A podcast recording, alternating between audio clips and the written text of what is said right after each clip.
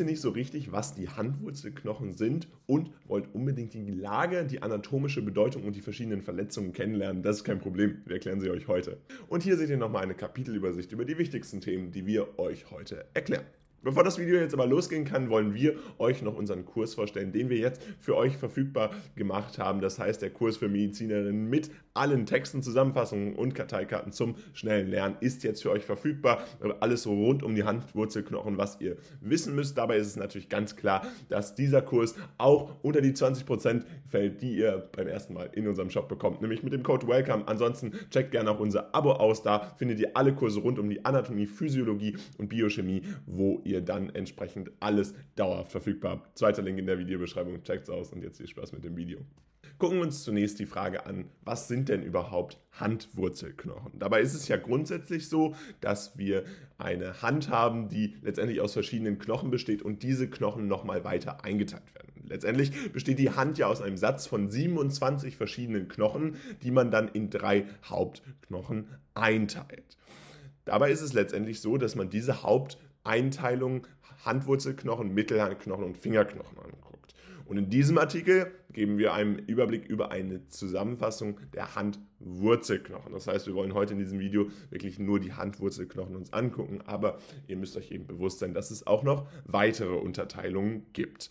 Die Knochen der Handwurzel bilden zusammen das Kapalgelenk, zusammen mit den Knochen der Mittelhand das Kapal-Mittelhandgelenk. Also es ist nicht so, dass nur weil wir eine Unterteilung dieser Gruppen vornehmen, dass diese komplett eigenständig sind, sondern dass wir natürlich weiterhin auch eine Verbindung hier haben und dass wir hier entsprechend auch äh, verschiedene Bildungen haben, die dann dazu äh, beitragen, unterschiedliche Knochen an der Hand zu bilden, beziehungsweise unterschiedliche Gelenke an der Hand zu bilden. Außerdem bildet es zusammen mit dem Knochen des Unterarms, also der Ulna und des Radius, das Handgelenk insgesamt, also das Radiokapal- und Ulna-Kapalgelenk. Im Fall der Mittelhandregion stellen wir dabei fest, dass wie sie von einem der fünf Mittelhandknochen gebildet wird, die mit ihrem Kopf und ihrer Basis an der zweiten Reihe der Handwurzel und an den Phalangen entsprechend artikulieren. Was die Phalangen betrifft, wissen wir, dass es für jede Zone fünf proximale, vier mittlere und fünf distale gibt und schließlich zu den Handwurzeln, deren Anatomie und Funktion wir dann entsprechend erklären.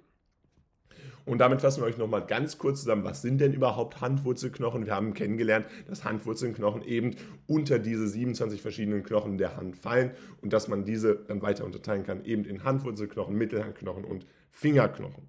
In diesem Artikel wollen wir euch jetzt entsprechend diese Zusammenfassung geben. Dabei ist es ganz wichtig, dass die Knochen der Handwurzel entsprechend zusammen das Kapalgelenk bilden, zusammen eben mit den Knochen der Mittelhand das Kapalmittelhandgelenk. Gelenk. Außerdem gibt es eben zudem noch weitere Knochen des Unterarms, nämlich mit Ulna und Radius, das Handgelenk, nämlich dann das Radiokapal- und Ulna-Kapalgelenk. Gucken wir uns nun die Lage und Funktion der Handwurzelknochen an und wir können hier anhand des Bildes schon erahnen, äh, wie entsprechend äh, die Lage äh, ist. Wir gucken uns jetzt es nochmal genau an. Letztendlich ist es so, dass die Handwurzelknochen entsprechend sich in der oberen Extremität des Skeletts befinden, der als Übergang zwischen Unterarm und dann auch entsprechend Hand fungiert.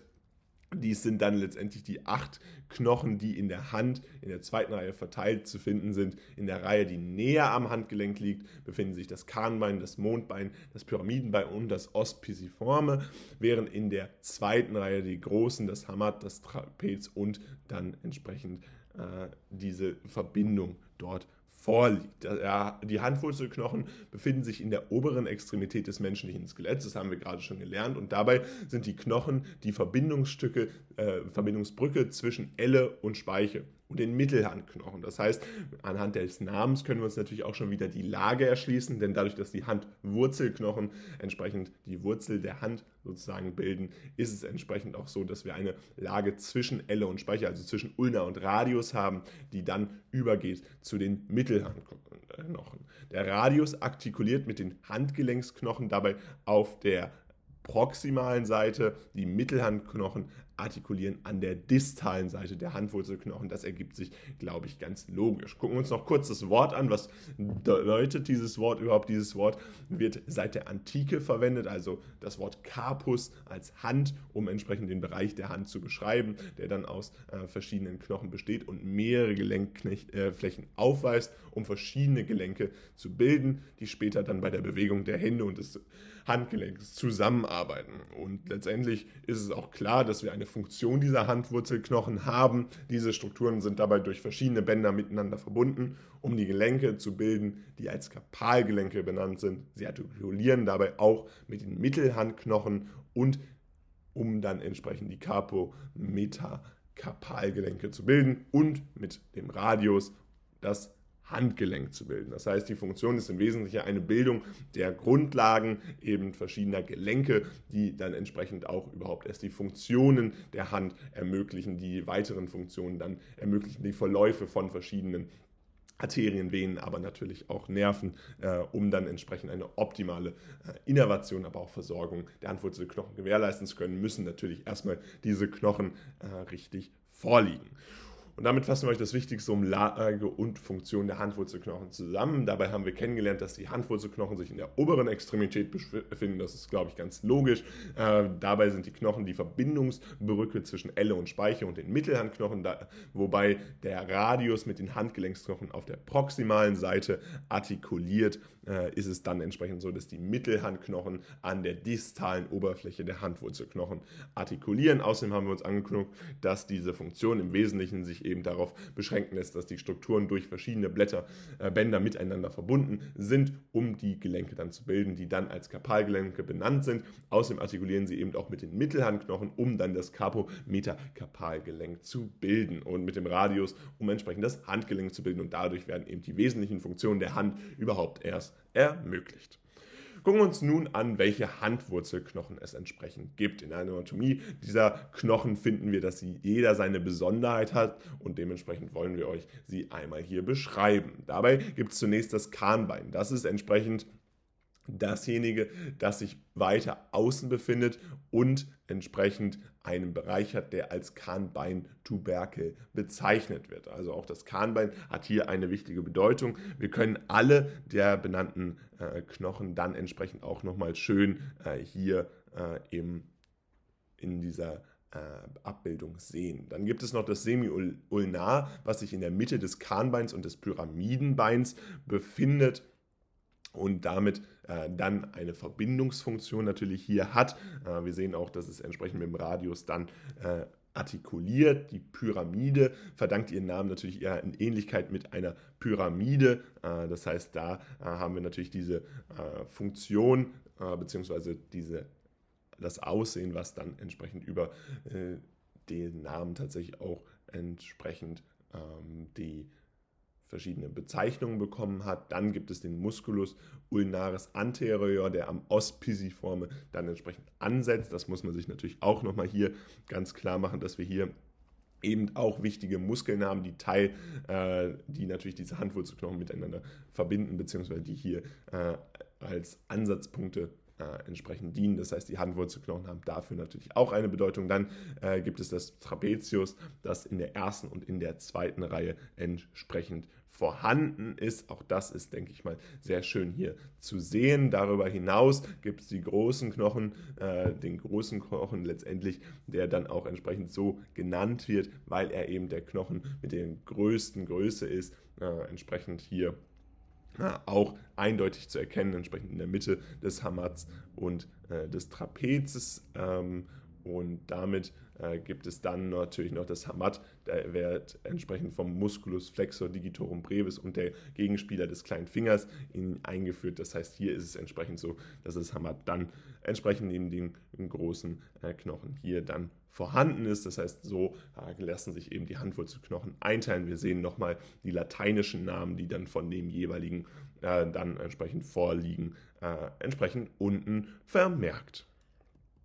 Und damit fassen wir euch nochmal zusammen, dass es eben viele verschiedene Handwurzelknochen gibt, die eine wichtige Bedeutung haben, unter anderem das Kahnbein, das Trapezius oder entsprechend auch der Hamat oder eben auch der große Knochen. Ähm, das sind die verschiedenen Handwurzelknochen, die entsprechend eine wichtige Bedeutung haben. Gucken wir uns nun die anatomischen Besonderheiten und Verletzungen an, die entsprechend bei den Handwurzelknochen auftreten können. Dabei ist es grundsätzlich so, dass eines der wichtigsten äh, eine der wichtigsten Besonderheiten, die natürlich hier auftreten kann, beziehungsweise auch eine der wichtigsten äh, Besonderheiten, die klinisch relevant sind, sind natürlich äh, der äh, Karpaltunnel in der Vorderfläche der Handwurzel bilden die Knochen einen Bogen und einige präsentieren dabei Vorsprünge wie beim Ospiciforme, dem Tuberkel des Trapezium und dem Scaphoid und den Haken des Hamatums, zwischen denen sich dann ein Band von einer Seite zur anderen erstreckt, das als Querband bezeichnet wird, die entsprechend Handwurzel, Flexor retinaculum, die den Karpaltunnel bildet, durch den dann der Nervus medianus und die Sehnen der Muskeln, die die Hand beugen, verlaufen. Also man muss sich immer wieder ganz klar machen, welchem Warum hat das überhaupt eine Bedeutung? Warum gibt es diesen Karpaltunnel? Warum wird er immer wieder betont? Ihr habt sicherlich schon mal von ihm gehört. Es ist letztendlich so, weil hier insbesondere eine wichtige Innervation stattfindet, nämlich durch den Nervus medianus und entsprechend die Sehnen der Muskel, die dann auch die Hand beugen. Und das kann natürlich dann klinische Ausfälle haben ganz klar, die äh, damit dann entsprechend zusammenhängen. Außerdem ist es so, dass das transversale Handwurzelband eines der stärksten, äh, faserigsten Bänder ist, das die Handwurzelknochen auf der Handinnenseite nahe dem Handgelenk dann entsprechend bedeckt. Das heißt, hier haben wir auch nochmal eine anatomische Besonderheit, weil wir eben ein so großes äh, transversales Handwurzelband haben, was hier eben eine Bedeutung hat. Darüber hinaus ist es so, dass alle Knochen der Handwurzel durch Frakturen verletzt werden können, aber in der Bevölkerung natürlich die häufigste Fraktur die des Kahnbeins ist. Der Bruch dieses Knochens sowie aber auch anderer Versuch da, verursacht dann natürlich starke Schmerzen, Ödeme, Schwierigkeiten beim Bewegen der Hand und die Finger sowie manchmal natürlich dann auch äh, verschiedene Deformitäten. Das heißt, hier ist ganz klar, Verletzungen an der Handwurzel, äh, an den Handwurzelknochen wirken sich natürlich enorm auf die Hand aus, weil sie eben die Grundlage des Handgelenks entsprechend auch bilden, eben auch mit der Artikulation zwischen Radio, Radius und Ulna, sowie aber dann auch mit den Mittelhandknochen. Das heißt, hier ist es ganz klar, dass wir verschiedene äh, anatomische Besonderheiten haben, verschiedene Verletzungen, die entsprechend auftreten können. Und dabei ist unter anderem der Karpaltunnel natürlich ein ganz wichtiges Syndrom, was wir entsprechend noch weiter erklären werden. Dabei ist es grundsätzlich so, dass wir nochmal kurz zusammenfassen wollen, was überhaupt jetzt anatomische Besonderheiten Verletzungen in der, bei den Handwurzelknochen waren. Grundsätzlich ist es so, dass in der Vorderfläche der Handwurzel die Knochen einen Bogen und einige präsentieren dann Vorsprünge wie beim Ospiciform, dem Tuberkel des Trapezium und dem Scaphoid und natürlich auch den Haken des Hamatums. Dabei ist es so, dass dadurch der Karpaltunnel gebildet wird und hier Wesentlichen der Nervus medianus und die Sehnen der Muskel, die die Handbeugen verlaufen. Außerdem haben wir uns klar gemacht, dass es Verletzungen gibt, die ganz klar dann die Handwurzel betroffen und die dann enorm äh, sich eben auswirken auswirken können, äh, Frakturen enorm sich auswirken können und eine der häufigsten Frakturen eben die des Kahnbeins ist. Letztendlich sind diese äh, Frakturen dann aber extremst äh, schmerzintensiv und damit kann es unter anderem auch Ödeme, Schwierigkeiten beim Bewegen der Hand und der Finger geben und manchmal eben auch Deformität. Gucken wir uns nun die klinische Bedeutung im Zusammenhang mit dem Handgelenk an, also häufige Probleme, die auftreten können. Dabei ist es grundsätzlich so, dass eine Einklemmung des Nervus ulnaris auch Kubitaltunnelsyndrom genannt wird und auch häufig entsprechend auftritt. Es besteht dabei aus der Verschlechterung des Nervus ulnaris, der von Hals zur Hand verläuft und für die Funktion verschiedener Handmuskeln und aber auch die Empfindlichkeit des Ring- und Kleinfingers verantwortlich ist und dann komprimiert wird. Darüber hinaus gibt es das sicherlich bekannteste klinische Syndrom, jedenfalls, wenn wir uns das äh, im Zusammenhang mit den Handwurzelknochen angucken, nämlich das Karpaltunnelsyndrom. Es ist eine äh, periphere Neuropathie, die dann entsprechend den Nervus äh, medianus schädigt. Das ist ganz klar. Wir haben ja den Karpaltunnel uns schon angeguckt. Dabei ist es ja so, dass der Nervus medianus und die Sehnen der Muskel, die die Hand entsprechend beugen, dort verlaufen. das heißt, wenn wir ein Karpaltunnelsyndrom haben, ist logischerweise jetzt äh, eine Neuropathie äh, des Nervus medianus vorliegend. Äh, grundsätzlich ist es dabei so, dass wenn aus irgendeinem Grund der Druck im Karpaltunnel eben zunimmt, kann dann eine Läsion dieses Nerven entstehen und weitere klinische Ausfälle entsprechend nicht ausgeschlossen werden. Darüber hinaus gibt es das Dekervan-Tenoditis oder entsprechend auch die Tenosinoviitis, die entsprechend eine Entzündung oder Stenose äh, des ersten Streckerkompartiments ist, dass die Sehnen des Muskus, Musculus abductor äh, pollicis longus und des Musculus extensor pollicis brevis am Handgelenk umgibt. Dies verursacht Schmerzen, Entzündungen und sogar eine Blockierung der Sehnen im ersten Kompartiment wenn der Patient entsprechend den Daumen bewegt. Das heißt, hier seht ihr natürlich auch nochmal, dass das enorme klinische äh, Folgen haben kann äh, eben hier insbesondere äh, für den Daumen eine Ausfallerscheinung hat. Damit lässt sich das häufig besser abgrenzen. Dennoch ist klar, dass es auch weitere äh, Folgen gibt, die dann hier entsprechend auf den Daumen entsprechend ähm, sich wirken können. Die Diagnose wird dabei klinisch gestellt, obwohl es mehrere explorative Manöver gibt, um das entsprechend äh, bestätigen zu können. Am bekanntesten dabei der Finkelstein,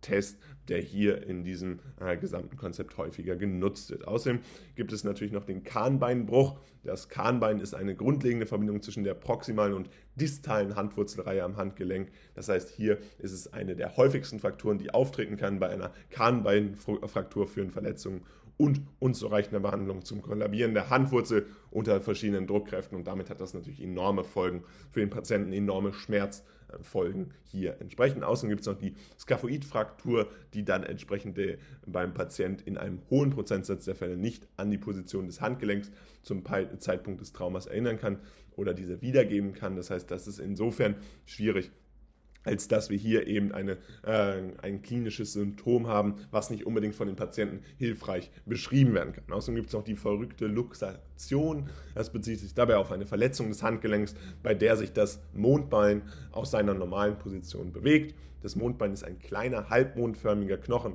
der dann als Teil des Handgelenks ist. Diese Art von Luxation wird normalerweise durch Sportverletzungen verursacht, bei denen dann ein Athlet versucht, einen Sturz abzufangen, indem er Arme und Hände ausstreckt. Das heißt, eine ganz typische Reaktion, die äh, durch uns Menschen äh, funktioniert. Das kann aber eben dann zu dieser äh, Luxation führen. Außerdem gibt es noch einen weiteren klinischen Test, den wir euch vorstellen würden. Das ist Murphys Zeichentest, der entsprechend verwendet wird, um diese Luxation dann entsprechend zu erkennen. Außerdem gibt es natürlich auch noch weitere klinische Bedeutungen. Grundsätzlich ist es so, dass gemeinsame klinische Symptome bei allen Handwurzelknochen entsprechend in Betracht gezogen werden können. Das sind eben Frakturen und die Entwicklung einer Osteoarthritis. Es gibt jedoch natürlich bestimmte spezifische Krankheiten, die auch mit Handwurzelknochen in Verbindung gebracht werden können, insbesondere das Kahnbein und das Mondbein betreffend. Ähm, hier ist es entsprechend so, dass es einmal das Scapho semiulnäre Instabilität und Morbus Preisser gibt. Das betrifft das Kahnbein und beim Mondbein ist es entsprechend die Kienbock-Krankheit und die Tyson-Klassifikation, die hier eine klinische Bedeutung erfährt. Und damit soll es das letztendlich auch schon gewesen sein mit den anatomischen Besonderheiten und Verletzungen bzw. der klinischen Bedeutung dieser Handwurzelknochen. Damit wollen wir euch das aber natürlich nochmal zusammenfassen. Grundsätzlich ist es entsprechend so, dass es enorm viele Verletzungen geben kann, die hier eine Bedeutung haben können. Wir haben uns zunächst ins Karpaltunnelsyndrom angeguckt, das eine enorme äh, periphere Neuropathie entsprechend auswirken kann, die den Nervus medianus schädigt. Außerdem haben wir uns das DQW-Tenoiditis äh, entsprechend angeguckt, also eine Entzündung oder Stenose der äh, des ersten Streckerkompartiments, was dann entsprechend die Sehnen des Muskus adductor äh, Pollicis longus und Extensor Pollicis brevis am Handgelenk umgibt und damit enorme Ausfälle beim Patienten auslösen kann. Einen der häufigsten Fälle haben wir uns auch angeguckt, nämlich äh, die Fraktur des Kahnbeins, also ein Kahnbeinbruch. Der, die, das Kahnbein ist eine grundlegende Verbindung, die zwischen den proximalen und distalen Handwurzelreihen am Handgelenk entsprechend entsteht und bei einer Kahnbeinfraktur führen Verletzungen und unzureichende Behandlung dann letztendlich zum Kollabieren der Handwurzel unter Druck Kräften. Außerdem gibt es noch Skaphoidfrakturen, die sich beim Patienten in einem hohen Prozentsatz der Fälle nicht an die Position des Handgelenks zum Zeitpunkt des Traumas erinnern oder diese wiedergeben können. Das heißt, hier ist es enorme, äh, die enorme Folge eben, dass äh, wir hier eine dauerhafte Einschränkung erleben können.